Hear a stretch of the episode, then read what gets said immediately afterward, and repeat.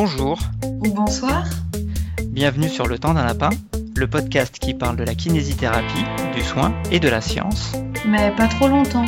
Juste le temps d'un lapin. Bonjour Marie. Salut Vincent. Aujourd'hui, c'est au tour de Marie de nous présenter un article qui se passe une nouvelle fois en Australie.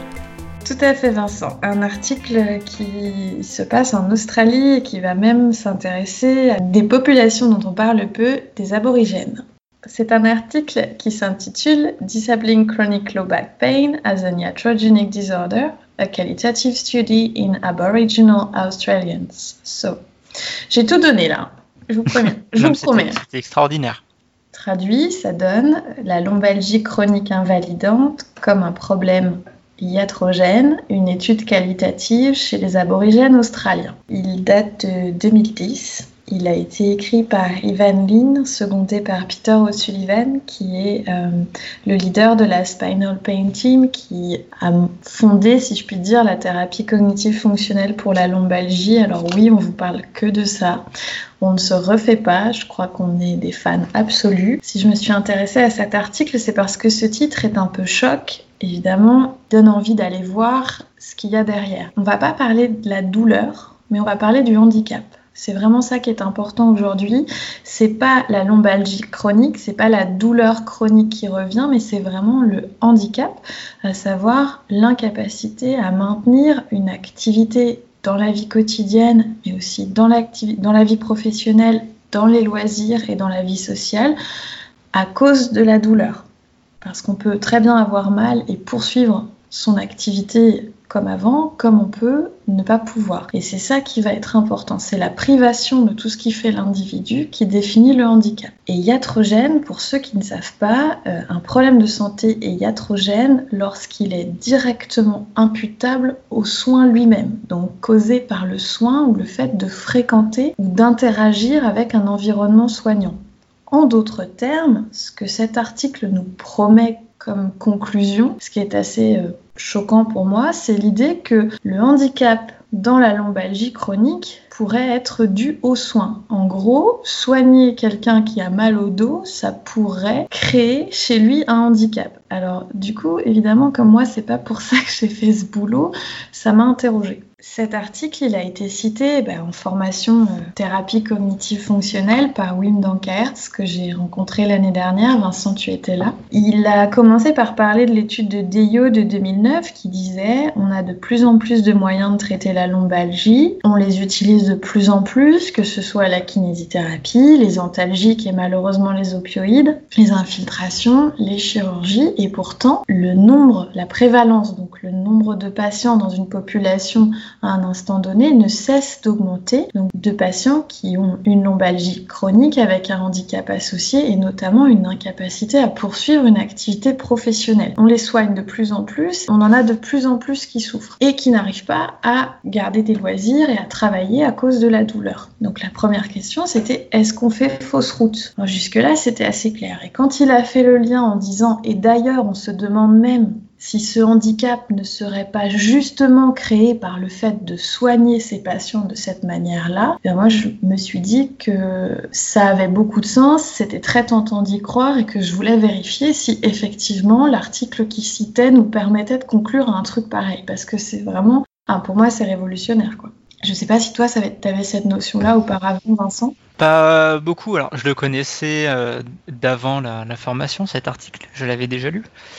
Mais euh, non, c'est vrai que c'est cet article qui m'a un peu ouvert les yeux sur l'aspect iatrogène que pouvait euh, revêtir le, discours des, professionnels. Et ça avait été aussi un peu évoqué en formation en Mackenzie. Alors, ça devait être en partie C, où il avait été question de, de la compréhension que les patients ont du, des mots, des comptes rendus d'imagerie, où là déjà il, il était euh, noté que lorsque le patient lisait arthrose, il comprenait il y a quelque chose qui est en train de pourrir à l'intérieur de mon corps. Donc déjà ce côté iatrogène que pouvait avoir non pas le soignant mais la, la prise en charge et la, la lecture non encadrée d'un compte rendu des mots que nous on pense anodins et qui en fait revêtent une signification bien différente, beaucoup plus inquiétante pour eux et qui pourraient entraîner une douleur.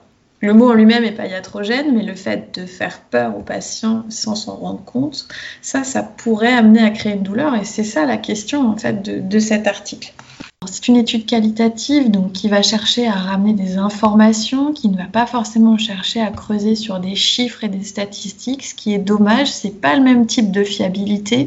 On va pas pouvoir affirmer quelque chose de définitif, mais on va pouvoir dégager des tendances. La lombalgie chronique telle qu'elle est définie ici, chronique et invalidante, c'est une lombalgie qui dure sans interruption depuis plus de trois mois ou si elle est intermittente, elle doit être récurrente depuis plus de six mois. Et il faut qu'il y ait au minimum une petite altération de euh, la participation aux activités de la vie quotidienne, c'est-à-dire des gens qui aient suffisamment mal pour ne pas pouvoir réaliser toutes leurs tâches du quotidien. Cet article, il part de deux choses différentes. Il parle du fait que la littérature, elle s'enrichit de plus en plus d'éléments qui nous amènent à questionner le modèle biomédical, à savoir une lésion anatomique ou structurelle égale une douleur, résoudre la lésion résoudra la douleur. Effectivement, ce qu'on arrive à découvrir, ce qu'ils citent eux en introduction, c'est que certains facteurs plus larges et peut-être inattendus pour certains soignants,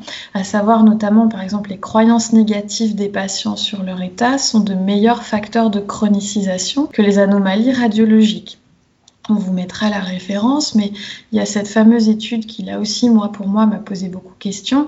Cette, étude qui montre que avoir un antécédent de dépression entraîne un risque plus élevé de développer un problème de douleur lombaire dans le futur que d'avoir une hernie discale sans le savoir. Ce qu'on sait aussi, ce qu'il cite dans l'article, c'est que les croyances négatives sur le futur seraient un facteur autonome de chronicisation.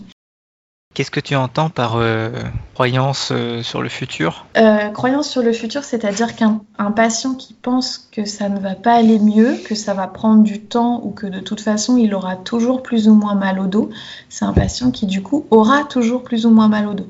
Et a priori, ce serait un facteur autonome, c'est-à-dire que dans la mesure où on laisserait un patient avec cette croyance-là, même si tout va bien autour, ça suffirait à faire en sorte que la douleur, elle reste.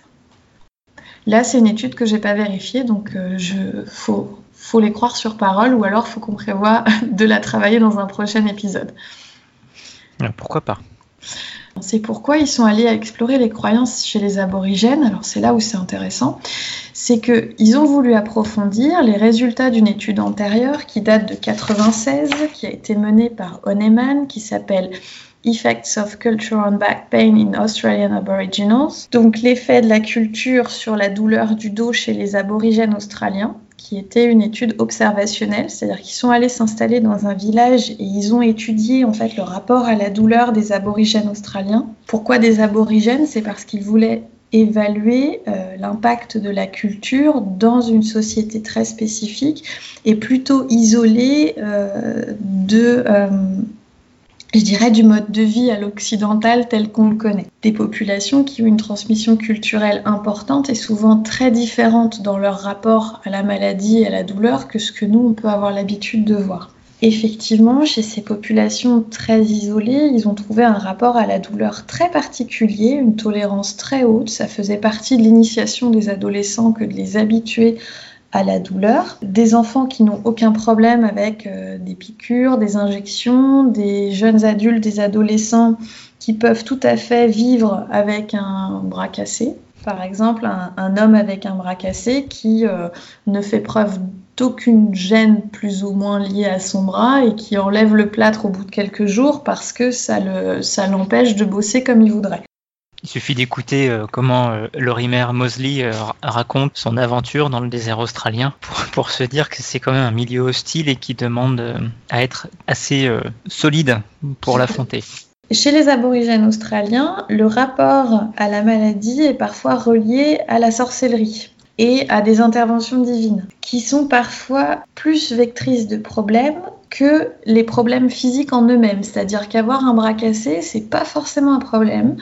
En revanche, avoir mal à la tête, ce qui est considéré comme un signe de punition divine, là, c'est un gros souci qui va entraîner une rupture dans les activités sociales. Je m'égare un peu. Toujours est-il que, en fait, ce qu'ils ont découvert dans cette étude, c'est que les patients qu'ils ont étudiés, 55, ça veut dire 80% de la population du village dans lequel ils ont été travaillés, on avait un tiers des hommes et 50% des femmes qui ont admis avoir des soucis de douleurs lombaires depuis longtemps. Mais aucun d'entre eux n'a eu la moindre rupture dans ses activités de loisirs, ses activités professionnelles. Aucun d'entre eux n'en a jamais parlé en public.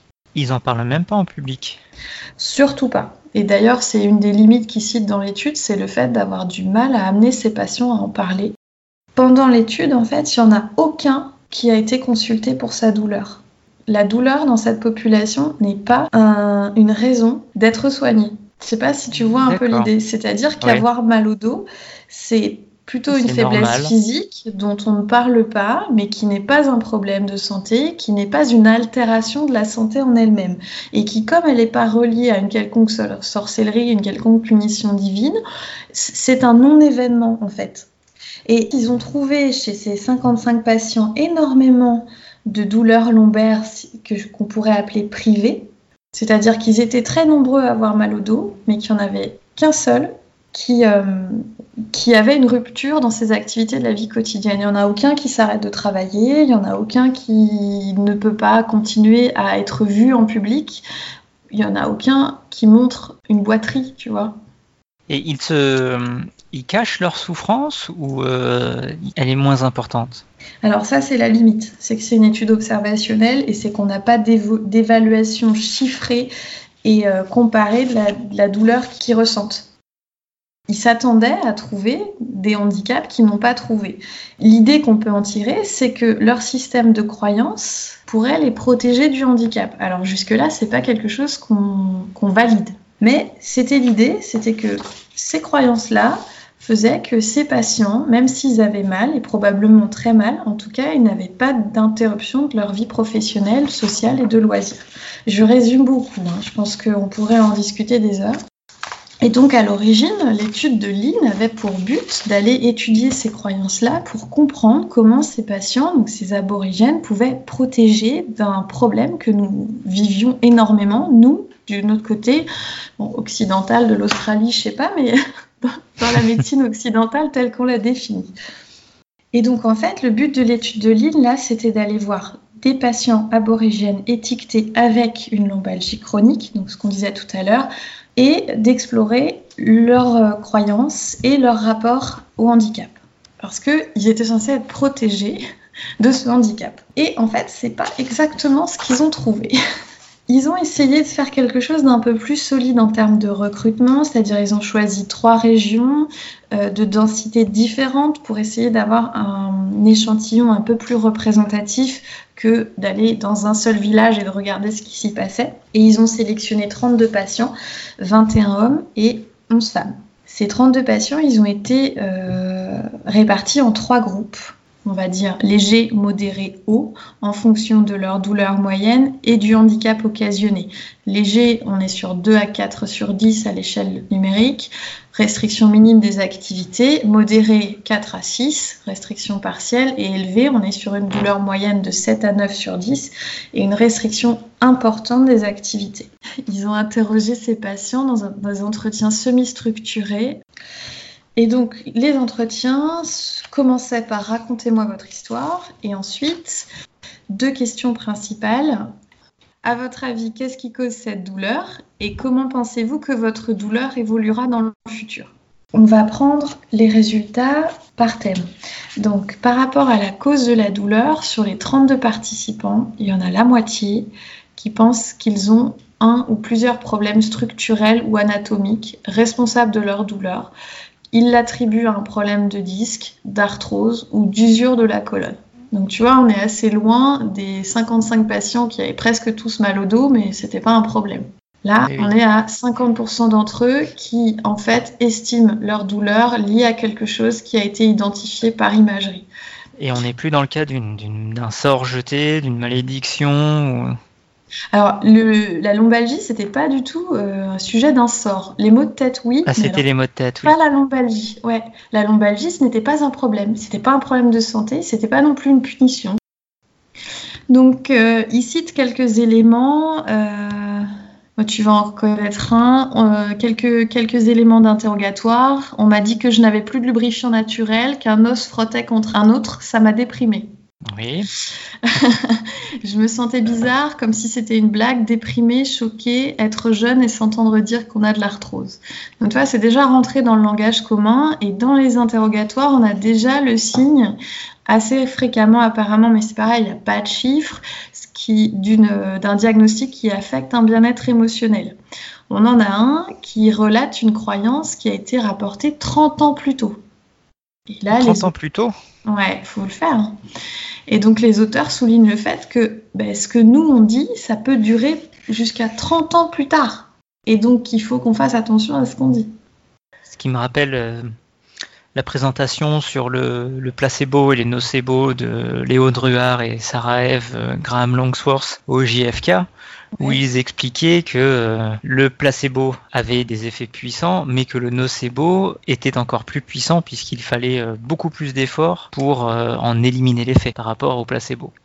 Alors, ce qu'ils disent aussi, c'est que dans, chez ces patients qui ont une croyance sur l'origine anatomique de leur douleur, c'est une croyance qui a souvent été renforcée à de nombreuses reprises, notamment et essentiellement lors des contacts avec des professionnels de santé, et d'autant plus avec les spécialistes, et d'autant plus avec les chirurgiens. Et à l'inverse, dans un autre type de cas, l'absence de résultats d'imagerie a posé problème à certains patients. C'est-à-dire que... C'est-à-dire ne pas avoir de résultats, d'avoir une radio ou un IRM normal, c'était une source de stress. Il y en a un qui a dit c'est psychologique ou je ne sais pas, il y a quelque chose qui ne va pas chez moi, il n'y a rien là, j'ai peut-être imaginé toute cette douleur. L'absence de cause anatomique clairement identifiée par euh, l'imagerie a aussi un effet nocebo sur le patient. Oui, très insécurisant. Très insécurisant, oui. Ouais. C'est très intéressant comme, euh, comme bah, information. C'est l'idée que si ça n'est pas sur l'IRM, ça n'existe pas. Et ça, c'est quelque chose que tu en as parlé dans ton premier cas clinique, mais c'est quelque chose que moi j'avais aussi euh, potentiellement au début. C'est-à-dire que moi, s'il n'y avait rien à l'IRM, je ne savais pas forcément pourquoi ils avaient mal. Et effectivement, c'est des patients qui attendaient une réponse et qui n'ont pas eu de réponse. Et qui se sont sentis en insécurité parce que cette douleur n'avait pas de sens. Et donc après, il y a un point qui est intéressant aussi sur cette partie-là, c'est que dans le groupe élevé, tu n'as qu'un seul, qu'un seul avis de patient qui dit qu'il n'est pas sûr d'où vient sa douleur. D'accord. Alors il y, a plus, il y a plus de chances que le handicap soit élevé si on a clairement pointé du doigt une cause anatomique à la douleur. Non, je dirais dans l'autre sens. C'est-à-dire que tu as plus de chances d'avoir un handicap faible si tu ne sais pas exactement d'où vient la douleur. Mais ça reste pas une analyse statistique. C'est-à-dire que sur, sur les patients très handicapés, sur les 7 avis donnés, il n'y en a qu'un seul qui ne sait pas d'où vient la douleur. Alors que pour ceux qui sont pas très peu handicapés, tu en as la moitié qui savent pas exactement d'où elle vient cette douleur. Et que finalement, ce serait plutôt protecteur de ne pas savoir exactement d'où ça vient que de penser que ça vient d'une cause anatomique. Mais encore une fois, c'est du conditionnel. Voilà, dans cet échantillon, c'est ce qu'il semble s'être passé. Voilà, c'est ça. Et comme ils disent, dans cet échantillon, il semble que ceux qui pensent avoir une cause anatomique et qui sont convaincus de l'existence d'une cause anatomique à leur douleur sont aussi ceux qui reportent le plus de croyances négatives sur le futur. D'accord. Mais ça aussi, fait pas citer, les chiffres sont pas précisés. Tout un programme pour ces patients-là. Et c'est effectivement le cas. Ce que tu remarques, c'est que ceux qui sont dans le groupe qui souffrent d'un handicap très élevé sont autant ceux qui pensent le plus avoir à une cause anatomique de la douleur que ceux qui ont peur du futur. Sur euh, les croyances par rapport au futur, il y en a là aussi la moitié qui ont une vision négative du futur. Ça fait 16 sur 32, il y en a 4 qui hésitent et il y en a 7 qui voient l'avenir de façon positive. Encore une fois, tu te doutes de ce que je vais te dire. Sur ces sept, il y en a deux qui appartiennent au groupe de handicap modéré et cinq qui appartiennent au groupe du faible handicap. Là où c'est intéressant, c'est que chez les patients qui, ont, qui émettent des craintes par rapport au futur, toutes ces craintes, elles auraient été induites par les discours des professionnels de santé.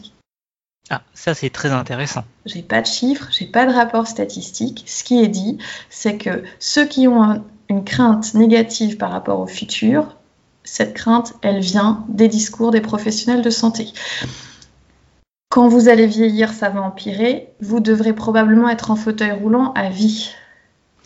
Ah, c'est des messages euh, bien encourageants moi, je suis assez choquée qu'il y ait une telle euh, proportion de patients à qui on dit encore ces choses-là.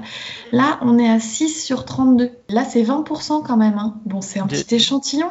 De ce niveau-là, j'en entends. Ça fait quelques années que j'ai pas entendu hein, le, patient qui vient, à qui on a dit qu'il allait finir dans une chaise roulante. Euh, j'en ai eu en début de carrière, mais euh, j'ai l'impression que c'est un discours que, qui a tendance à disparaître. Alors, si on reprend, euh, chez les patients qui ont un handicap élevé, on a systématiquement les deux croyances jointes. C'est-à-dire qu'à la fois, il y a la cause anatomique et à la fois il y a la peur du futur et ça entraîne une attitude plutôt passive dans la gestion de la douleur. C'est-à-dire qu'il y en a, euh, y en a aucun. On revient sur euh, sur l'article sur l'article du précédent podcast.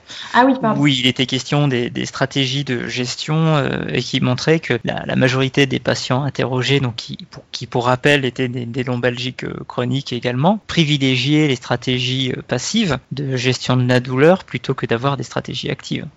C'est ça. Et bien là, c'est pareil. C'est-à-dire que ceux qui sont les plus handicapés sont plutôt dans l'attente d'une solution médicale et plutôt miracle, type une injection, voire une chirurgie, mais ils n'ont pas du tout l'espoir que ça s'améliore. Sur les 16 qui sont inquiets, il n'y en a que 4 qui le sont sans avoir de croyances anatomiques. Et c'est plutôt des croyances familiales, à savoir qu'on leur a dit que maintenant qu'ils avaient mal au dos, ils allaient avoir mal au dos partout, mais tous les autres ce sont des gens qui pensent que ça vient d'un problème structurel ou anatomique et qui sont inquiets pour le futur. De là avoir un lien entre les deux, le pas il est vite fait. Oui. Et alors, ce qui est intéressant et ce qui est, moi, quelque chose que je retiens vraiment, c'est que sur les sept qui sont confiants par rapport à leur futur, il n'y en a qu'un seul qui tient ça d'un professionnel de santé. Et là, il dit, le docteur a dit que c'était pas grave et que ça allait de mieux en mieux. Et tous les autres qui n'ont pas peur, bon, c'est globalement des gens qui sont moins handicapés, effectivement. Tous ces autres patients, cette confiance, ils la tiennent d'eux-mêmes. Et en fait, finalement, c'est évoqué très rapidement que ces résultats contradictoires euh, signifieraient un affaiblissement croissant des croyances traditionnelles liées à une plus grande exposition aux approches biomécaniques. C'est-à-dire qu'en fait, quand Wim, Wim Dankert a cité le fait que bah, ces patients ont eu accès aux soins et depuis ils sont plus handicapés, et ça, ça aurait balayé leurs croyances. C'est pas avec cet article qu'on peut, le, qu'on peut le, conclure en fait. On peut conclure que chez ces 32 patients, effectivement, a priori, euh, ils ont tous beaucoup trop reçu des discours négatifs que plus ils ont reçu de discours négatifs et plus ils sont handicapés, mais est-ce qu'on peut faire un lien entre les deux C'est pas garanti. Et est-ce que c'est la médecine, je dirais occidentale, qui les a privés de leurs croyances originelles? Là, c'est difficile à dire. Ce qui rappelle, ce que je trouve intéressant, c'est que le recours à l'imagerie à l'époque de la rédaction de l'article était déconseillé en premier recours dans les cas de lombalgie à cause de ses effets négatifs et que bizarrement, là, pour le coup, cette recommandation n'était pas suivie. Il parle de la faible compliance des soignants à suivre les recommandations qui les font quitter le modèle biomédical, ce que je peux entendre. Ce qu'on entend encore aujourd'hui, hein, la fameuse inertie au changement. Absolument.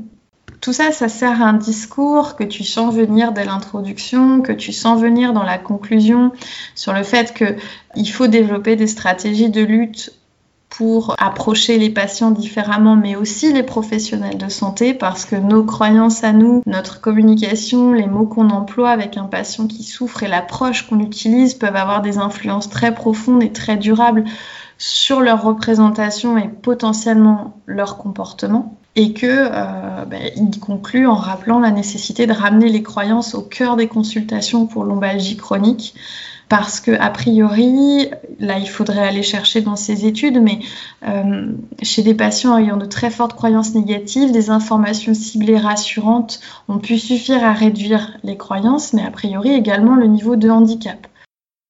Si je devais conclure sur cet article, moi je me permettrais pas d'affirmer avec certitude que le handicap dans la lombalgie chronique il est iatrogène. Je ne pense pas que l'étude soit suffisamment solide pour ça.